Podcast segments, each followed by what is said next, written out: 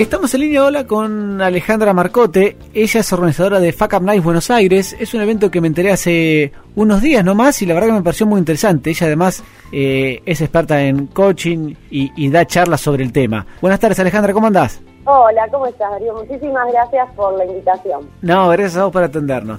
A ver, contanos un poco qué es esto de Fuck Up Nights y esta movida que se está dando en Buenos Aires, que empezó en, en México, si no me equivoco, ¿no? Exacto, empezó en México hace ya unos cuantos años, donde cinco amigos se juntaron a conversar, como nos podíamos estar juntando nosotros, eh, y ahí empezaron a hablar de procesos que les habían salido mal.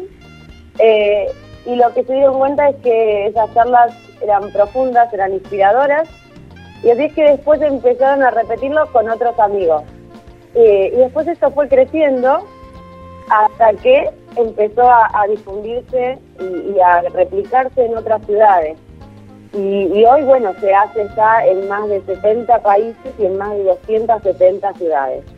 Eh, nosotros, digo nosotros porque yo esto lo organizo con, con Hernán Schuster, eh, nosotros empezamos a hacerlo en noviembre del 2015 en Buenos Aires. Eh, ahora ya en julio tenemos la edición número 11, más otras ediciones especiales que, que hicimos, eh, incluso para, para gobierno, para el Día del Emprendedor, para el mes de la mujer y ediciones corporativas dentro de las empresas. Eh, pero bueno, sobre todo en lo que fue la segunda mitad del año del año pasado y este año que de alguna forma en cuanto a, a, a difusión y a, y aceptación de, de, la gente eh, está, está creciendo bastante rápido. A, a ver, pa, para aquellos que, que, que, no conocen del tema, lo que estamos hablando sí. es, a ver, contar de alguna forma nuestros fracasos y que eso nos sirva para mejorar. Exactamente, nosotros decimos que, digamos, de hecho tenemos un hashtag, si se quiere, para los que andan en, en, en Twitter, que es aprender del error, ¿no? Como decir, ¿qué, ¿cómo explicamos esto? Bueno, lo que nosotros decimos es, el, fracaso lo podemos tomar con esta connotación negativa que solemos darle, ¿no? En, en, nuestra cultura, o bien podemos decir, bueno, pero, a ver, el fracaso no es fracaso si nosotros podemos capitalizar esto que nos pasó. O sea, si nos fue mal, si no nos fue como esperábamos, posiblemente hay muchas cosas que podemos rescatar, podemos darnos cuenta de lo que no supimos ver, de lo que, de lo que no supimos hacer, de ciertas decisiones que tomamos que no eran las adecuadas. Entonces, veamos, revisemos, aceptemos que esto, que nos pasó y aprendamos qué podemos hacer para adelante. ¿sí? Entonces, en este caso, lo que estamos haciendo es capitalizar eh, el fracaso en aprendizaje, llevarnos lo opuesto. Y esa es la propuesta. Nosotros en cada evento tenemos a cuatro oradores. ¿Sí? Y a cada uno de, en cada uno de ellos lo que, lo que hacen es, en 6 minutos 40, contar su historia de fracaso. ¿sí? Entonces, eh, lo que nosotros preparamos con ellos, porque estas charlas para llegar a ser de 6 minutos 40 tienen muchas horas de preparación previa, eh, nosotros trabajamos es fundamentalmente qué querías lograr, porque ahí está seteando uno la expectativa, ¿no? Para esa persona que era el éxito, y ahí puedes entender después qué es lo que sintió como fracaso. Eh, ¿Qué salió mal? Y encontrar esos puntos en el, en el recorrido. Eh, ¿Qué tuviste que ver vos con eso?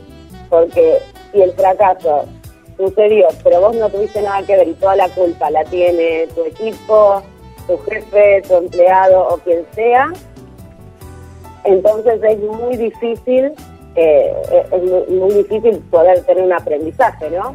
Eh, y después de eso, entonces, justamente los aprendizajes.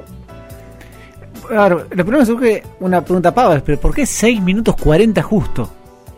Bueno, eso es el, digamos, el formato que adoptó el movimiento, ¿sí? Eh, digamos, hay uno, eh, su origen tiene tiene su origen en Japón, en lo que son las charlas pechacucha, no sé si la han no, escuchado. No. Bueno, pechacucha es, una, es un formato de charla. Acá en Buenos Aires también se sigue haciendo, se, creo que se empezaron a hacer hace como ocho años. Eh, quiero decir, cháchara, ¿sí? nos sentamos a hablar de cualquier cosa. Este, pero también en 6 minutos 40, entonces distintos oradores vienen a exponer distintas ideas en 6 minutos 40.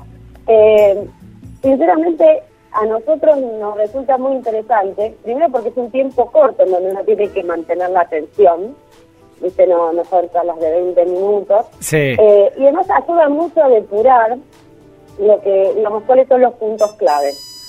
Sí, claro. Porque en general, cuando nosotros nos encontramos con, nos, nos encontramos con, con una persona que va a contar su historia, eh, la primera charla quizás es de dos horas, ¿no? Y recorremos toda la historia. Y después cuando empezás a, ahí como a, bueno, y a ver, ¿y qué pasó acá? ¿Pero por qué? Y, y empezás a, a encontrar esos puntos claves y son esos los que reflejamos. Ahora, después de esos 6 minutos 40, nosotros tenemos más o menos eh, entre 15 y 20 preguntas, 20, entre 15 y 20 minutos de preguntas de un moderador y del público. Así que la no es que te quedas con esos 6 minutos 40 y desaparece del escenario. Está buenísimo, ¿no? Y además de como vos decís, digamos, a veces reducirlo en tan poco tiempo es más difícil que ponerme a hablar dos horas, porque a ver, en 6 minutos 40 tengo es que decir... muchísimo más difícil. Sí. Muchísimo, muchísimo más difícil. Sí, sí, sí. Eh, en una de las charlas estuvo un bahiense, Radagás. Sí, estuvo en la última. En la última. Estuvo, con- estuvo contando su experiencia de cuando quiso hacer un show tipo Las Vegas y aparentemente no le salió. Lo que lo contó, además de, la historia, bueno, él de por sí lo, cuenta de una forma que, que, fue muy gracioso, pero bueno, este, le estuvo contando de cuando, cuando era chico, era 17 años tenía, este, y quiso hacer ese show y no habían calculado los tiempos y, y demás. Habló mucho de seguir la intuición, él dijo que ahí justamente no había escuchado tanto a la intuición y hoy es algo que este, que le escucha mucho, ¿no? Cómo, cómo se siente con lo que está haciendo. Eh, así que fue fue muy lindo, además fue una historia diferente, ¿no? Porque muchas veces son de negocios, este, y, él le trajo como este lugar más de- desde desde el arte, desde otros desde otros espacios que él transita. Vos, vos sabés que me acordaba de la charla, el, el viernes tuve que dar una charla en la universidad, técnico obviamente de, de mi profesión de contador, y lo primero que se me ocurrió es, digo, ya veo que me pasa lo de Radagás y me quedo corto y después no sé de qué hablar durante una hora. Yo creo que a muchos nos pasa eso. y bueno, eso te decía, nosotros, nosotros estábamos encantados con el, con el contenido y habían hecho con un montón de producción, pero nunca se dieron cuenta que era un show que la gente pagaba y, y no podían hacer un show de media hora, nunca lo, ni lo cronometraron, porque eso también tenía que ver seguramente con, con la experiencia, pero pero bueno, estuvo estuvo muy muy interesante y cerrando ahí el evento. Ah, estuvo muy bueno. Y, y, a ver, ¿y cómo fue que vos te metiste en esto de la Fuck Up Nights? Mira, eh, vos sabés que, eh, eh, a ver, pasó, pasó lo siguiente. Yo a Hernán lo conozco eh, porque los dos somos tutores en el trending, en una cátedra de emprendimiento de la UBA. ¿sí? Eh, entonces, el movimiento de Fuck Night lo venía siguiendo por las redes en, México. Eh, y es más, en el 2014 yo mando un tweet, porque hace poco lo, encontré, diciendo, bueno, ¿y esto cuándo se puede hacer en Argentina? Y, me dijeron como, pronto va a estar, cosa así, ¿no? Este, y bueno, y ahí quedó, porque yo además era muy fanática de las charlas que te digo, Pechaconcha, y me parecía que, que esas charlas de, con un formato de fracaso y demás, era súper interesante, muy diferente de lo que de lo que nosotros estamos acostumbrados a escuchar. Y por otro lado, Hernán, que en ese momento todavía no, no lo conocía, también lo, lo seguí y le parecía interesante. Después nos conocimos en, en trending y un día Hernán me comenta, es que está la licencia disponible de Buenos Aires para hacer Up Nights. No sabía que a mí me, me encanta organizar cosas. Este, de hecho, yo he organizado las maratones de emprending, que también eventos colaborativos grandes para emprendedores eh, acá en, eh, en Buenos Aires y para la UBA. Eh, y digo, bueno, buenísimo, tiene, tiene que estar acá, lo, eh, arranquémoslo. Yo digo, sí. Este, y, y así arrancamos. Ahora, nosotros cuando empezamos, lo que habíamos dicho es eh, nosotros venimos de muchos años de vida corporativa, los dos trabajamos más de 15 años en empresas, eh, y, y estábamos en un momento en donde estábamos arrancando por nuestra cuenta. Entonces fue, la verdad es que no podemos en ese momento destinar dinero a esto, veamos, porque lo queremos hacer y lo vamos a hacer y veamos cómo. Entonces empezamos chiquitos, De hecho, empezamos en una sala del Centro Cultural San Martín que se frenó por la mitad este, y con un montón de cosas para aprender. Este, algo que nosotros contamos eh, y, lo hemos contado en la edición aniversario es que nosotros hoy conducimos los eventos. No somos conductores, ni mucho menos, pero lo empezamos haciendo porque le habíamos dicho a una persona conocida eh, si podía venir a conducir el evento y, en ese momento era gratis. Y, y unos días antes nos dijo, chicos, me salió otro laburo en otra provincia, no voy a poder estar. Y así fue que nosotros nos tuvimos que conducir porque no teníamos tiempo. este, y bueno, y así lo fuimos construyendo. Eh, por supuesto que uno aprende muchísimo en cada evento. Nosotros este, después lo que hacemos siempre es eh, enviar encuestas a todas las personas que vienen, las leemos, sacamos un montón de, aspectos para mejorar y, y el evento eh, fue creciendo eh, y fue, consolidándose acá. Pero bueno, así es como empezamos, ahí fue nuestro, nuestro primer evento. Recién fuera de, de aire me decías que eh, aproximadamente 500 personas asisten a cada evento, muchísimas personas. Exacto. Sí, sí, sí. sí. Sí, nosotros empezamos con una sala, la primera sala era de 270, eh, que ya te digo, el primer evento, si ves las fotos, está la mitad de la sala vacía. Este, y, y bueno, y después fue, fue creciendo la convocatoria hasta que llegó un momento en que estaba toda la sala llena, eh, y ahí dijimos, bueno, tenemos que pasar a otra sala. Pasamos a, esta sala, que es una sala que tiene 500 personas, y nosotros escribimos igualmente alrededor de 1200. ¿Por qué? Porque en Buenos Aires, eh, los eventos gratuitos, la gente no va toda la que se anota. Eh, en general hay un promedio de asistencia de, de 30%, más nosotros tenemos un promedio de asistencia alrededor del 50%. Eh, así que bueno, eh, pero, pero sí. Que, que nunca vaya un 70%. ¿Cómo? Que nunca vaya un 70-80% porque es un problema. Bueno, sí, ahí no sé qué. no, sé qué hacemos. De hecho, vos, sabés que eso fue una de, también una de las cosas que contamos respecto al primer evento. Yo no quería anotar mucha más gente porque decía, pero si tenemos una sala para 280, anotemos 350 porque mirá si vienen todos, qué vamos a hacer y demás. Y la verdad es que no, o sea, bueno, a duras penas llegamos a que se anote esa cantidad de gente y después vino la mitad y nos quedó la, la mitad de la cara vacía. Entonces también esa después aprendimos y fuimos viendo también cómo se mueve nuestra comunidad, porque eso eh, también tiene que ver con cada evento. Y, ahora realmente eh, andamos bien con más o menos con esa con esa cifra y esos porcentajes. Ah, está buenísimo. ¿Y la hacen cada dos meses por ahora? Cada dos meses, sí. sí. Hemos hecho, eh, digamos, una edición especial a fin de marzo, con lo cual en marzo tuvimos, a principio de año tuvimos tres ediciones, una por mes, porque fue una a principio de marzo, una a fin de marzo eh, y la siguiente a principio de marzo. Pero lo ideal es también para nosotros dos meses por un tema de, eh, de todo el tiempo de preparación que son las historias, encontrar a los oradores, seleccionar las historias. Eh, la, verdad que eso también también lleva un tiempo, un tiempo de proceso, ¿sí? porque uno está, quieras o no, trabajando con lo que le pasó a cada persona que se va a subir al escenario. Sí, y contame alguna brevemente, en vez de 6 minutos 40, en, en un minuto, alguna historia que vos digas, qué buena historia de fracaso y, y, qué es lo que deja. De, de, todas las que pasaron por ahora. De todas las que pasaron. Eh, hay, hay varias que han, han tocado por, por, distintos, por distintos aspectos. Una de nosotros nos conmovió muchísimo fue en el primer evento, eh, Claudio De Stefano, que es un periodista de, negocios, él vino a contar cómo decidió lanzar una radio por, por internet, ¿sí? al mismo tiempo que se lanzó otra muy exitosa, y, salió muy mal ese proyecto, y quedó endeudado en un millón de dólares, eh, una fortuna. Fortuna. Y él lo vino a contar y, abrió su charla diciendo, hoy vengo a salir del closet. Así abrió, abrió su charla. ¿Y qué pasó? Resulta que la única persona que sabía que él tenía esa deuda era su hija. Ni su hija, ni sus amigos que estaban en la sala lo sabían. Y él al mes siguiente iba a pagar la última cuota de, de esa deuda. Con lo cual fue una charla que si, no, sé si se llega a, transmitir en, YouTube lo que nos pasó a todos.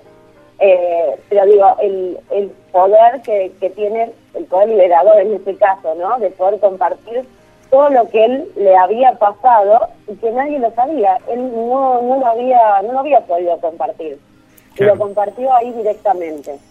Eh, y ahí, bueno, él, particularmente trajo varias enseñanzas, ¿no? Como que eran todos periodistas eh, y, no, no tenían, por ejemplo, un tío que, que pudiera tomar decisiones de otro tipo, ¿no? Pasa muchas veces eso. Eh, pero esa, esa charla por lo menos fue conmovedora por el hecho de decir cuántas veces nosotros nos guardamos todo lo que nos está pasando, ¿no? Esa procesión que va por dentro. Eh, y él después de 10 años logró subirse al escenario y contarlo. Eso fue tremendo. Ah, muchísimo. Eh, y después, bueno, hemos tenido, por ejemplo, una que, ha pegado mucho, que te la cuento muy muy cortita. Eh, hoy nosotros los digamos, eh, le pedimos a la gente que si quiere contarnos una historia se autopostule.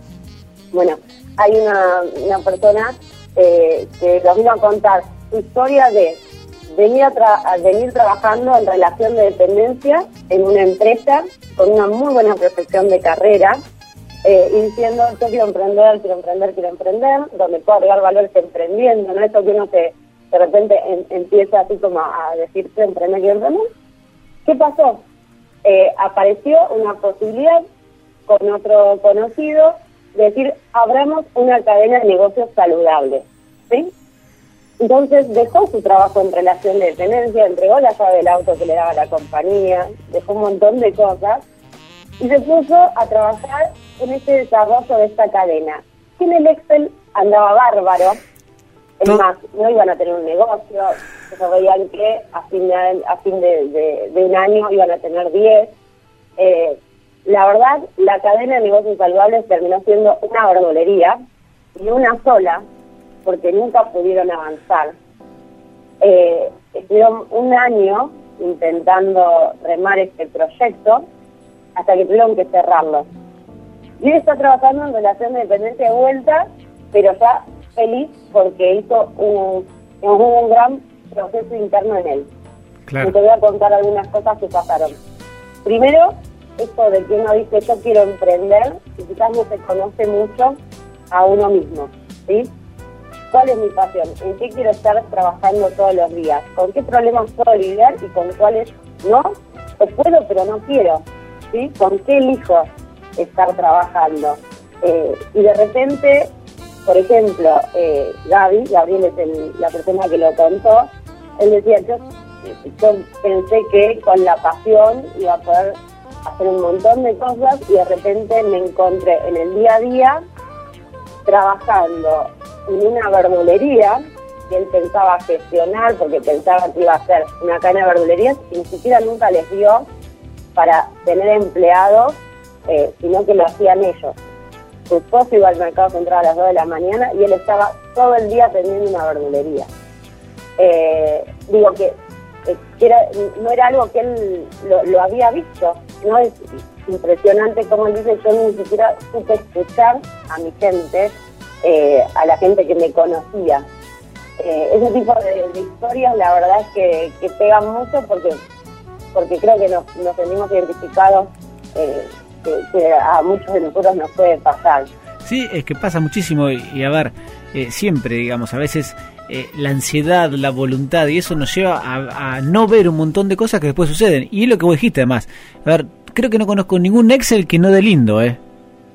Bueno, en el, Excel él cerraba todo. y que a mí una de las cosas que más me gusta es todo el proceso de, de armar la charla. Porque ahí es como, me acuerdo de estas charlas de pero Gaby, o sea, ¿cómo eres el Excel? Y, y, habían sacado tantas cuentas eh, y tenía un análisis tan detallado, pero claro, había un montón de, otros factores que no tenían que ver con los números, que no habían contemplado. Pero bueno, es, como eso de, si yo pongo toda, toda la pasión que le pongo a, trabajar en una empresa, si lo pongo en algo mío, seguro va a funcionar y, después este, encontrarse en, un espacio que no, no siquiera sabes cómo salir. El, dice, venía mi mamá a ayudarme a cerrar la verdulería, ¿no? La novia, eh, atrasando incluso planes de irse a vivir juntos por todo este cambio de vida que él había tenido. Eh, y, también justamente eso, ¿no? Como uno a veces no contempla todas esas otras variables que se ponen en juego. Eh, así que bueno, siempre hay uno, uno puede sacar como distintas distintas cosas de, de las diferentes charlas. No, me encanta la idea, por eso es que te quería llamar y queríamos hablar un rato, porque la verdad es que la idea me parece genial. A mí me gusta, por ejemplo, mucho las charlas TED, pero estas charlas van por otro enfoque totalmente diferente. Eh, tiene alguna relación, como que a veces son cortas y, dan temas que uno después tiene enseñanza.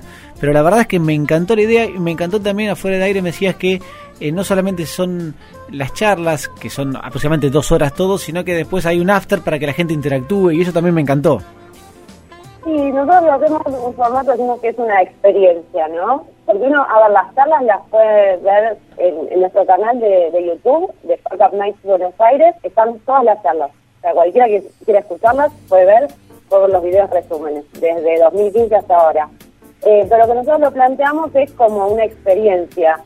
Eh, es decir, que la gente llega y, se acredita y puede ahí tomar un agua o una gaseosa en el hall nosotros lo hacemos en el Centro Cultural San Martín. Entonces hay un hall grande y, puede ahí estar, eh, esperar conversando. Después pasa al, al salón donde hacemos las charlas y ahí son dos horas porque tenemos estos 10 minutos 40 más 15, 20 minutos eh, de preguntas y respuestas, con lo cual cada orador en el escenario está 25 minutos más o menos.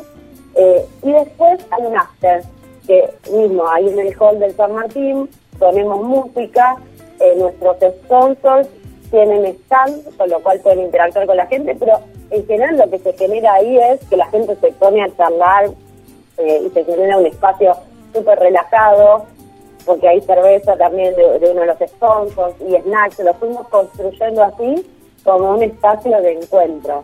Eh, y hablo de, los sponsors porque justamente son los que posibilitan que el evento pueda ser gratuito para la, gente. Claro. Pero uno está ahí y va y son tres horas, tres horas y media que, está en, el, en todo el evento este, y es todo gratuito. Eh, así que lo, único que le pedimos a la gente sí es que nos traiga un alimento para un comedor que nosotros apadrinamos.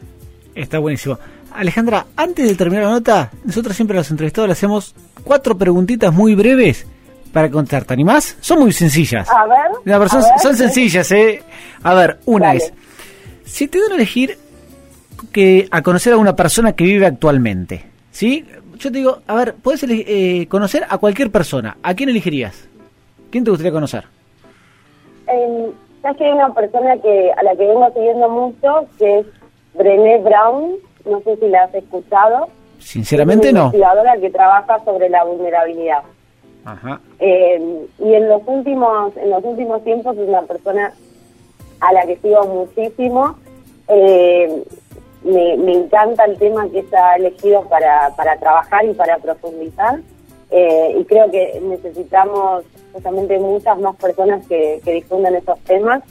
Con lo cual, digo, creo que es una, una persona que hoy te diría, me encantaría conocer de leer, de leer, de verla, de charla y demás, me encantaría tener una charla con, con ella de alguien, de una investigadora que se anima a estos, a estos temas tan genuinos.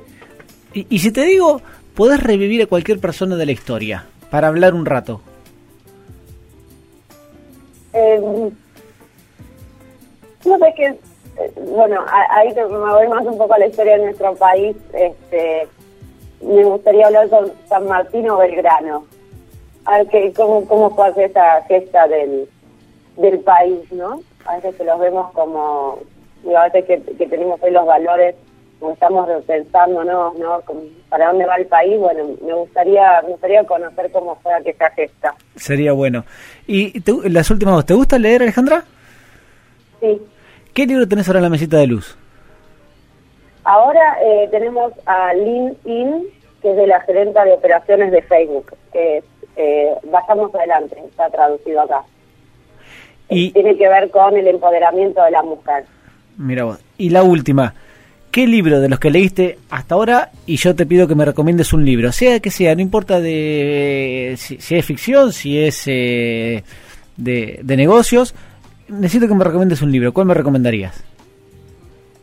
A ver, eh, déjame... Hay uno que es súper interesante que es Pensar rápido, pensar despacio. Daniel Kahneman, ese sí lo leí. Ah, bueno. Buenísimo. Es, a, a, digamos, es, es, lento, hay que leerlo lento. Sí, sí, sí, sí, claramente. Es un libro... Es, es, un libro interesante cómo tomamos decisiones, de los sesgos que, que tenemos. Buenísimo eh, es. es. muy interesante. Sí, sí, sí. Bueno, ya está, eran esas cuatro preguntas, no fue para tanto tampoco. ¿Cómo? No, no, para nada. bueno, te agradecemos muchísimo por este tiempo que nos dedicaste, Alejandra. Muchísimas gracias a ustedes. Bueno, un beso grande, chao, chao. Beso enorme, chao, chao.